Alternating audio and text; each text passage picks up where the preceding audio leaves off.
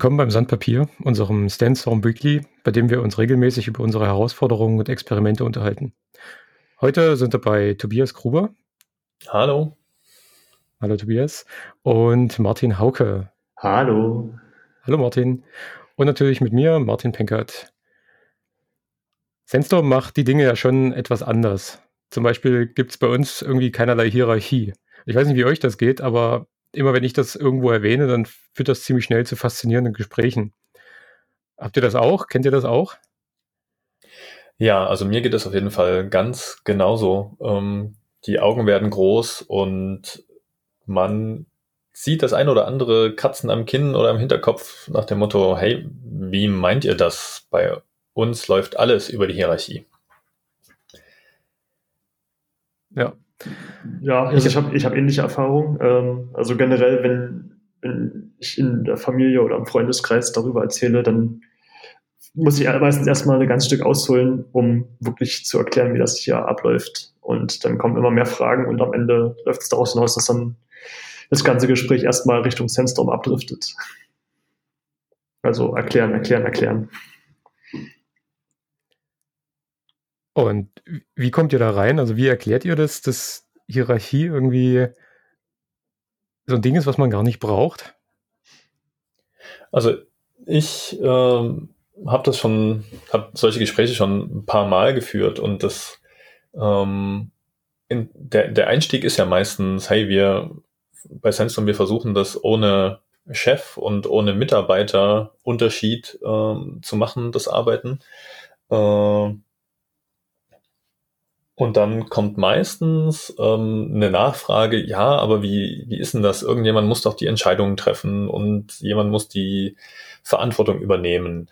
Ähm, und da ist man eigentlich schon am Kern der Sache. Äh, die Leute, die Entscheidungen treffen, sind in der klassischen Hierarchie ja oft die, die Vorgesetzten, die Chefs. Ähm, aber die Frage ist, wer ist denn tatsächlich am geeignetsten, um eine Entscheidung zu treffen? Ist das eine, ein, ein Vorgesetzter, der nur durch Hören sagen bestimmte Informationen zugetragen bekommt und dann aufgrund seiner Position eine hoffentlich gute Entscheidung treffen kann? Oder gibt es ganz viele Entscheidungen, die am allerbesten von, von den Leuten getroffen werden, die im direkten Kundenkontakt sind, die das tatsächliche Problem haben und die in den meisten Fällen eigentlich nur einen Rat brauchen von jemandem, der vielleicht in einer ähnlichen Situation schon mal eine ähnliche Erfahrung gemacht hat. Was du jetzt nicht gesagt hast, was ich aber immer ganz spannend finde, ist das Manager of One-Prinzip. Ich weiß nicht, Martin, hast du das schon gehört? Bist du, du bist ja jetzt relativ neu bei Sandstorm. Hast du schon mal mit Manager of One dich auseinandergesetzt? Also ich habe es bis jetzt m, am Rande mitbekommen. Äh, es wird ja hier mehr oder weniger täglich gelebt. Deswegen, äh, ich habe das in, in diesem Wortschatz noch nicht gehört, aber ich kriege es halt mit, dass das äh, generell das hier so gelebt wird. Aber ich kann jetzt nichts Expertise dazu sagen. Also ich hatte noch kein, keine Onboarding-Session dazu. Onboarding-Session ist ein gutes Stichwort. Ähm, auch so ein Ding, was wir anders machen, als ich das von früher kenne. Ähm, wenn man bei Sandstorm anfängt, dann hat man irgendwie so eine so Termine plötzlich im Kalender, da steht dann Onboarding-Session. Ja. Was passiert denn da? Ähm, also für mich war es auf jeden Fall auch was, was Neues. Äh, mir wurde es ja im Vorfeld auch so kommuniziert, dass es diese Onboarding-Sessions gibt. Und äh, ich war tatsächlich recht aufgeregt und neugierig, als dann die erste Onboarding-Session auch wirklich mal anstand. Und dann hat der Tobi mich zur Seite genommen und gesagt, hey, komm, wir machen das jetzt mal. Und äh, ich glaube, das erste war das mit dem Kulturposter von Sandstorm, wo es so um den, den Sandstorm Way so ein bisschen ging. Und man setzt sich dann wirklich hin, äh, meistens, also bis jetzt war es eigentlich immer mit dem Tobi. Äh, und der nimmt sich dann wirklich Zeit und erklärt einem dann bestimmte Themen. In dem Fall ging es halt um, um darum, wann wir bei Sandstorm zum Beispiel uns Zeit nehmen, uns mal weiterzubilden oder was zu lernen oder wenn wir eine Idee haben, wie wir damit umgehen.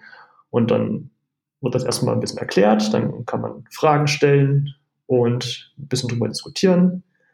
Und ja, es ist eigentlich immer sehr schön, um so ein bisschen in diesen Sandstorm Way auch reinzukommen. Also um dieser, wie arbeiten wir hier, wie, wie gehen wir miteinander um, wie funktioniert das hier alles, wenn ich Fragen habe, an wen wende ich mich da. Also mir persönlich hat das bis jetzt sehr gut geholfen. Genau, und die äh, Intention hast du auch gerade schon super zusammengefasst. Es geht darum, dass die Kultur, die ja immer ein Eisberg ist in der Firma, ähm, dass wir über möglichst viele Sachen, die uns bewusst sind, explizit sprechen. Ähm, was sind unsere Werte? Wie kommunizieren wir miteinander? Mit welchem Mindset gehen wir an die Arbeit miteinander und auch mit unseren Kunden ran?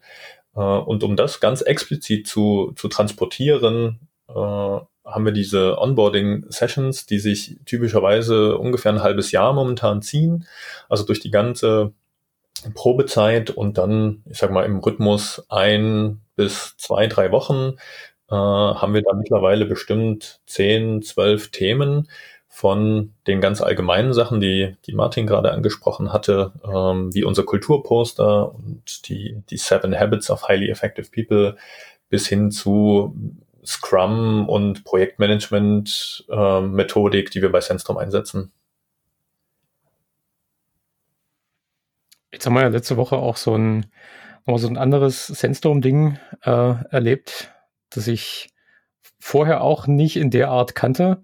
Das sind unsere Strategie-Workshops. Ähm, letzte Woche haben wir uns wieder zurückgezogen nach, nach Nossen diesmal, äh, in die Seminarfabrik und haben mal zwei Tage ganz intensiv uns mit uns beschäftigt. Ähm, für mich war es der dritte Strategie-Workshop oder der zweite Strategie-Workshop, aber das dritte Event in der Art. Ähm, Martin, für dich war es was ganz Neues. Ja, also für, für mich war es wirklich äh, was, was ich noch nicht erlebt habe. Ich war vorher auch ja, recht gespannt. Äh, wurde halt von vielen Leuten auch gesagt, die das schon mitgemacht haben, dass es super cool ist, aber auch super anstrengend.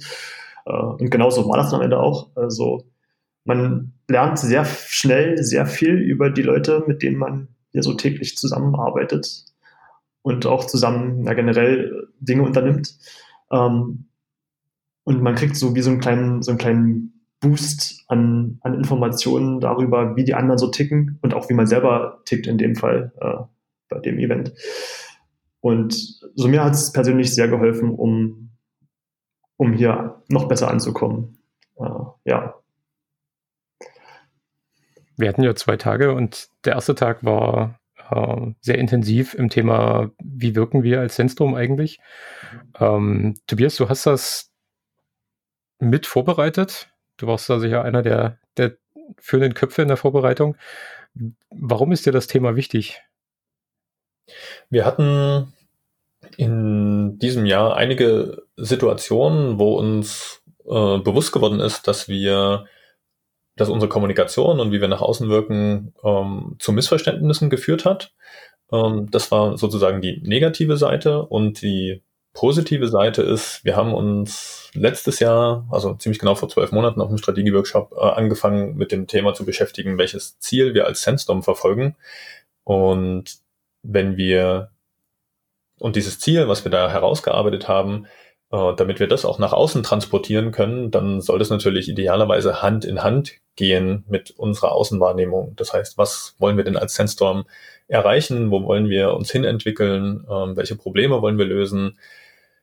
Ja, und diese beiden Perspektiven haben wir an dem ersten Tag versucht zusammenzubringen und daraus auf der einen Seite eine Kommunikationswerkzeugkoffer ähm, zu bauen äh, und auf der anderen Seite auch nochmal ganz explizit darüber zu sprechen, welche, welche Vertriebsaktivitäten, welche Marketingaktivitäten wir unternehmen, um gezielt nach außen zu wirken.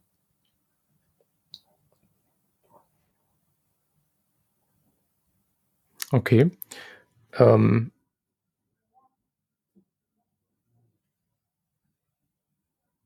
du hast gerade gesagt, dass wir Missverständnisse mit Kunden hatten. Ähm, das finde ich ganz spannend. Wie sind die denn, wie sind die denn rausgekommen? Also, ich stelle mir das jetzt so vor, wir sind ja als Firma doch sehr transparent. Also wir sprechen mit unseren Kunden ähm, wie mit Partnern. Wir sind da sehr, sehr offen in der Kommunikation. Und trotzdem haben wir das Bedürfnis, uns einen kompletten Tag zurückzuziehen und mal über Missverständnisse zu sprechen.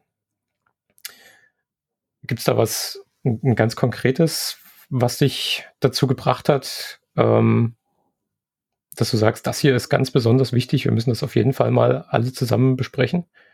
Ja, genau. Also wir hatten dieses Jahr stand für uns so im Zeichen, wir probieren uns mal an öffentlichen Ausschreibungen. Und das ist natürlich eine, eine besondere Situation, weil die Kommunikation, die man mit dem potenziellen Kunden haben kann, äh, extrem reglementiert ist. Äh, man kann nicht einfach zum Kunden hinfahren und mal mit dem reden und einfach mal hören, hey, was ist denn dein Problem und wie funktioniert das, sondern das läuft natürlich nach einem ganz festen Schema ab.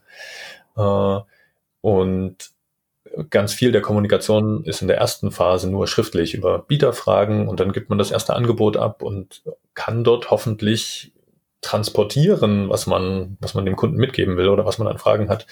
Und wir hatten dieses Jahr zwei, drei Situationen, wo ähm, dieses erste Angebot zwar ganz gut aufgenommen wurde, aber es dann in der, in der weiteren Kommunikation äh, nicht dazu geführt hat, dass wir das, dass wir die Ausschreibung gewonnen haben.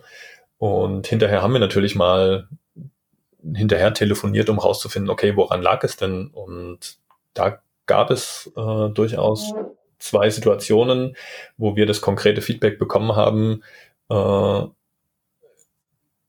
dass wir den Kunden nicht abgeholt haben, dass sich der Kunde nicht abgeholt gefühlt hat durch, durch das, was wir gesagt haben. Und da wollten wir auf dem Strategie-Workshop ganz tief reingucken und verstehen, ähm, was haben wir vielleicht an falschen Signalen gesendet? Wie kann das beim Gegenüber angekommen sein, wenn wir so, wie du es gerade besprochen hast, ne, so schonungslos offen und transparent sind und äh, da sind spannende Erkenntnisse rausgekommen. Welche Erkenntnisse genau meinst du? Dass ähm, wir hatten dann am Ende ein ganzes Flipchart voll mit klein geschriebenen äh, Werkzeugen, wie wir unsere Kommunikation da verbessern können. Ähm, das eine ist, dass wir uns noch viel, viel stärker in den Kunden hineinversetzen müssen, wenn wir kommunizieren und dass natürlich die, die, die Vorgeschichte eine große Rolle spielt. Also wenn wir beispielsweise ähm, hatten wir dieses Jahr eine Situation, wir haben ein Angebot auf eine Ausschreibung gemacht und das war erst in einem sehr großen oder in einem mittleren sechsstelligen Bereich und dann kam die Info, ja, der Kunde hat aber nur einen fünfstelligen Betrag für das Thema vorgesehen. Und jetzt müssen wir das Angebot mal bitte auf diese Summe zu eindampfen. Und damit waren wir die ganze Zeit im Denken, okay, was müssen wir alles weglassen? Und das hat sich auch in unserer Kommunikation ausgewirkt, so dass wir immer kommuniziert haben, dass es ein Minimalkompromiss ist und dass da nicht viel Luft ist nach links und rechts, obwohl natürlich auch ein fünfstelliger Betrag äh, noch ein ordentliches Projekt ist. Und das war eine, eine ganz wichtige Erkenntnis, dass man dass wir uns da viel besser in die Kundensituation reinversetzen müssen. Wenn der Kunde sagt, hey, ich habe hier einen fünfstelligen Betrag, den ich für ein Projekt ausgeben möchte, dann erwartet der nicht, dass ihm die ganze Zeit gesagt wird, ja, damit kriegst du nur eine Minimallösung. Mhm. Ja, ist ja auch verständlich. ähm, bist du zufrieden mit dem, mit dem ersten Tag? Also ich frage dich jetzt nicht als Gründer der Firma und als einer der Ältesten hier, ähm, also längsten Mitarbeiter, sondern tatsächlich als derjenige, der das vorbereitet hat. Ja, ich fand es mega gut. Ähm, die, zwei, die zwei Aspekte, die ich vor uns angesprochen hatte. Ne? Einmal dieses drüber sprechen, unser Zehn-Jahres-Ziel, wie konkretisieren wir das?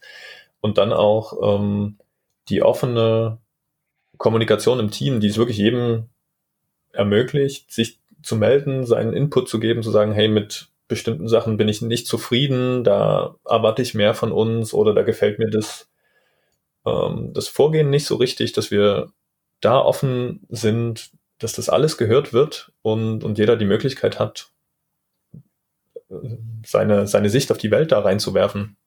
Und ähm, dass es eben nicht ein Frontalvortrag ist, wo dann gesagt wird, okay, auf folgende Art und Weise muss unsere Kommunikation jetzt in Zukunft äh, laufen, damit sie besser wird, sondern das war ein, ein Brainstorming, ein Sammeln im Team und da kommen aus, aus allen Richtungen, egal ob das jetzt ähm, neue Sandstormer sind, die erst seit einem Monat dabei sind oder Studenten, die einmal die Woche bei uns sind. Es kommen immer wieder, ähm, kommt dort echt guter Input aus dem gesamten Team und der, ich denke, erweitert für alle den Horizont.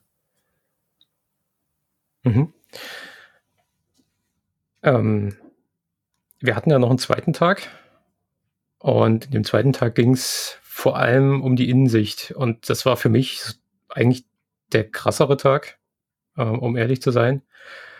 Ähm, wir haben uns damit beschäftigt, wer wir sind und wie wir auf andere wirken damit. In der Vorbereitung sollten wir genau die Frage ja schon mal klären und uns einen Text überlegen. Ähm, alleine die Auseinandersetzung war für mich zumindest sehr aufwendig. Äh, Martin, an dich nochmal vielleicht die Frage, wie hast du dich darauf vorbereitet? Also gefühlt zu wenig im ersten Moment. Äh, ich habe nicht gerechnet, damit gerechnet, dass es so krass wird. Äh, wir hatten ja diese Hausaufgabe, wo wir ne, uns, uns äh, einschätzen sollten, wie wir selber so ticken und wie das auf andere wirkt. Und ich habe mir da so ein paar Stichpunkte gemacht und als dann die ersten angefangen haben, ihre Fließtexte vorzulesen, dachte ich so, oh, oh, oh. Ähm, habe dann aber zum Glück, glaube ich, trotzdem ganz gut hinbekommen. Ähm, war auch nicht der einzige mit Stichpunkten. Ähm, aber es hilft, glaube ich, schon, sich einfach mal über sich selbst zu reflektieren ähm, und zu überlegen, also allein, also über selbst reflektieren ist eine Sache, aber dann wirklich zu überlegen, wie wirkt das auf andere, äh, war für mich tatsächlich mal was, ja, war ich ganz froh, das mal gemacht zu haben. Und auch in dem Kontext jetzt von diesem Event war das interessant, wie andere sich selbst einschätzen und wie sie denken, dass sie auf jemanden wirken und wenn man dann das ins Verhältnis setzt dazu, wie man selbst diese Leute wahrnimmt und dann auch andersrum wieder ähm, sich selbst einschätzt, guckt, wie man auf andere wirkt und dann hinterher oder in dem Fall sogar vorher hören, ähm, wie man selbst auf diese Leute wirkt. Also wir hatten ja vorher diese Energiedusche gemacht, ja. äh, was ich eigentlich, das war ziemlich clever, äh, wo es darum ging, dass man für jeden äh, in der Runde mal aufschreibt, was man an dem zu schätzen weiß und was man an dem gut findet.